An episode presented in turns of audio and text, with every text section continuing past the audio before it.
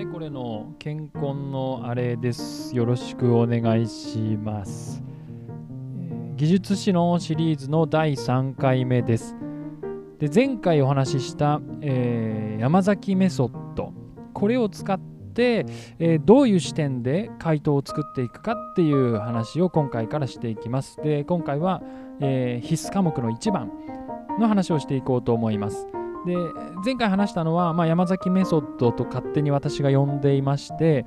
えー、回答用紙に論文を書き始める前に、えー、問題用紙の空いてるところに全体の骨子を作るっていう作戦なんですね。アウトラインを作ると。で前の回ではあのロジックセットって呼び方をしたんですけど括弧1に課題書いて括弧2に解決策そして括弧3に影響の範囲なんかを書いていくその一連のロジックを何セットか作ってじゃあこれ書こうって、えー、ベストを選ぶ。そういう作戦なんですけどそのためにもあのー、ですねこの必須科目1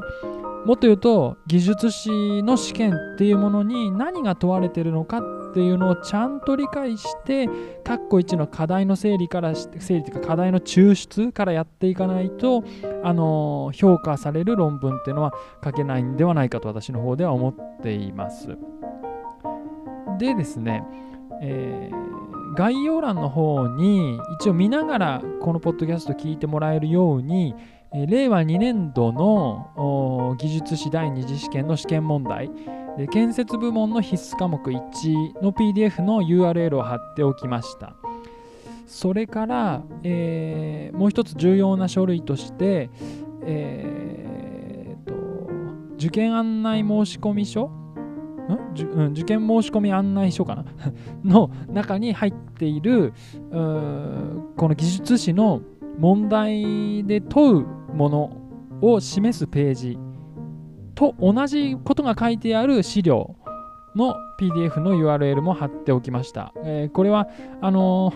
ー、受験案内申込書はあのちょっとダウンロードのリンクが切れてたんで、ちょっと同じことを書いてある別の書類の PDF のリンクを貼ってありますんで、あのもしよければ見ながら聞いてください。で、まずはですね、問題文の方から見ていきたいと思います。で、令和2年度建設部門必須科目1っていう問題文で、えー、とここに何が書いてあるかって言いますと、えー、1の1ですね。我が国の総人口は戦後増加を続けていたが2010年頃をピークに減少に転じうんぬんかんぬんかんぬんかんぬんとこういろいろあのー、書いてあって、えーとね、担い手の確保が、あのー、大きな課題だよねってことが書いてあります。担い手の確保が大きな課題だよねって書いてあります。で、これに対して、えー、括弧1、2、3、4、これ4つあるんですね。えー、答えなさいっていう問題になっています。で、括弧1っていうのは、あの要約すると多面的な観点から課題を抽出してください。括弧2は、えー、最も重要と考える課題を1つ選んで、えー、解決策を複数書いてください。で、括弧3が波及効果と新たな懸念事項を書いてください。そして4番が、え、技術者倫理、社会の持続性の観点から、えー、留意すべき点を書いてくださいですね。っていう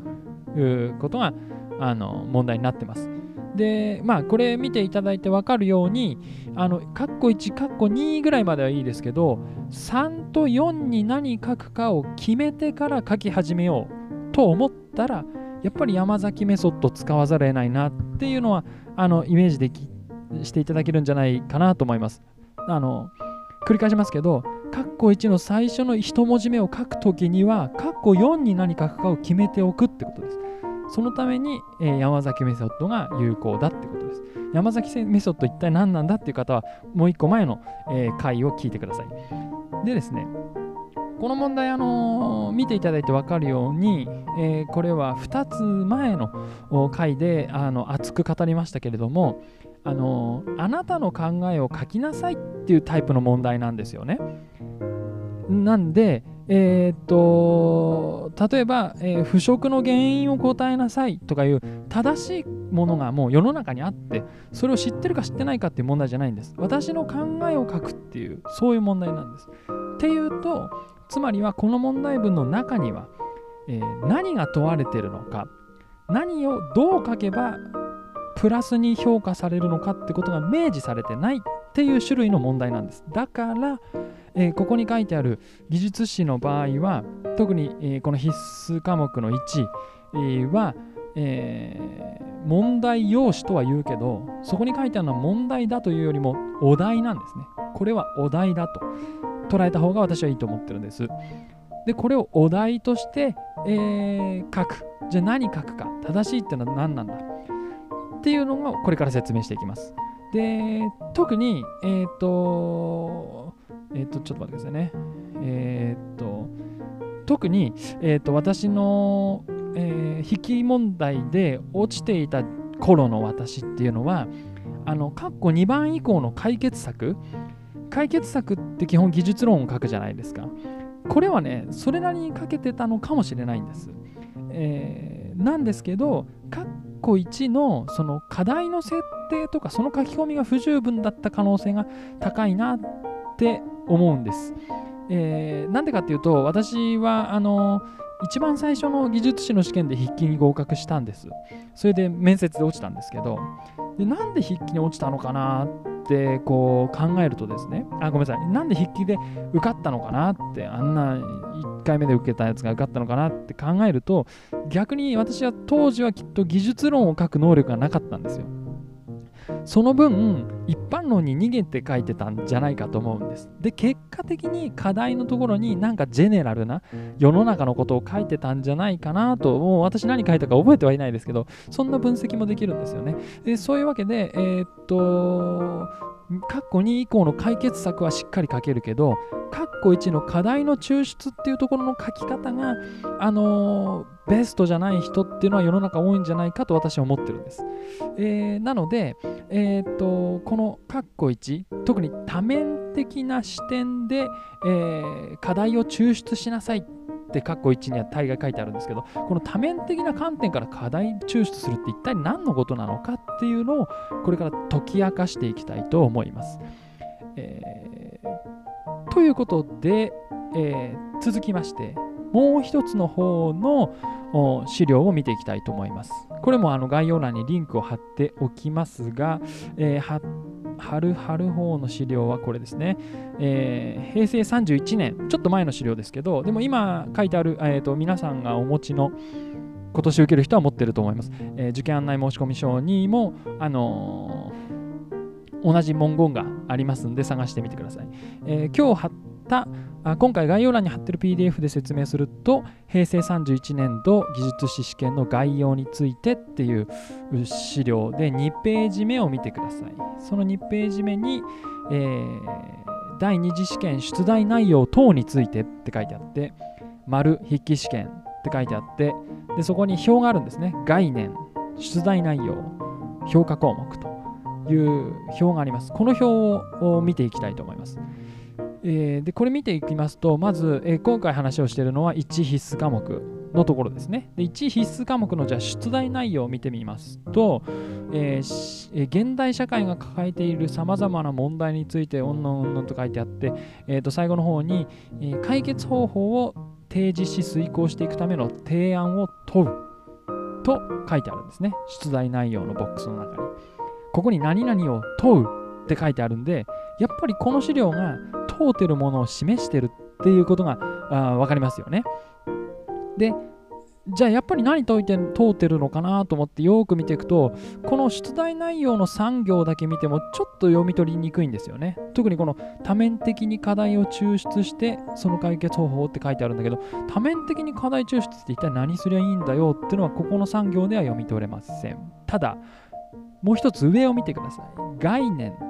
の中のその問題解決能力および課題遂行能力。ここには能力って言葉使われてますよね。能力って言葉が使われてるってことはまあやっぱりこの能力持ってるかどうかを問われるんだろうなっていうことだと思うんです。で特に今今日このポッドキャストの回では多面的に課題を抽出する方法あ方法っていうか多面的に課題を抽出するって一体何のこっちゃってのを解き明かしたいんですね。でそれにヒントになりそうなことっていうのはこの概念の中の3つボックスがある一番下問題解決能力及び課題遂行能力この欄にヒントがあるなと私睨んでるんです。で例えば1行目社会的なニーズや技術の進歩に伴い、えー、ほにょほにょほにょほにょの複合的な問題や課題を把握しって書いてありますね。ってことは、これ能力の説明ですから、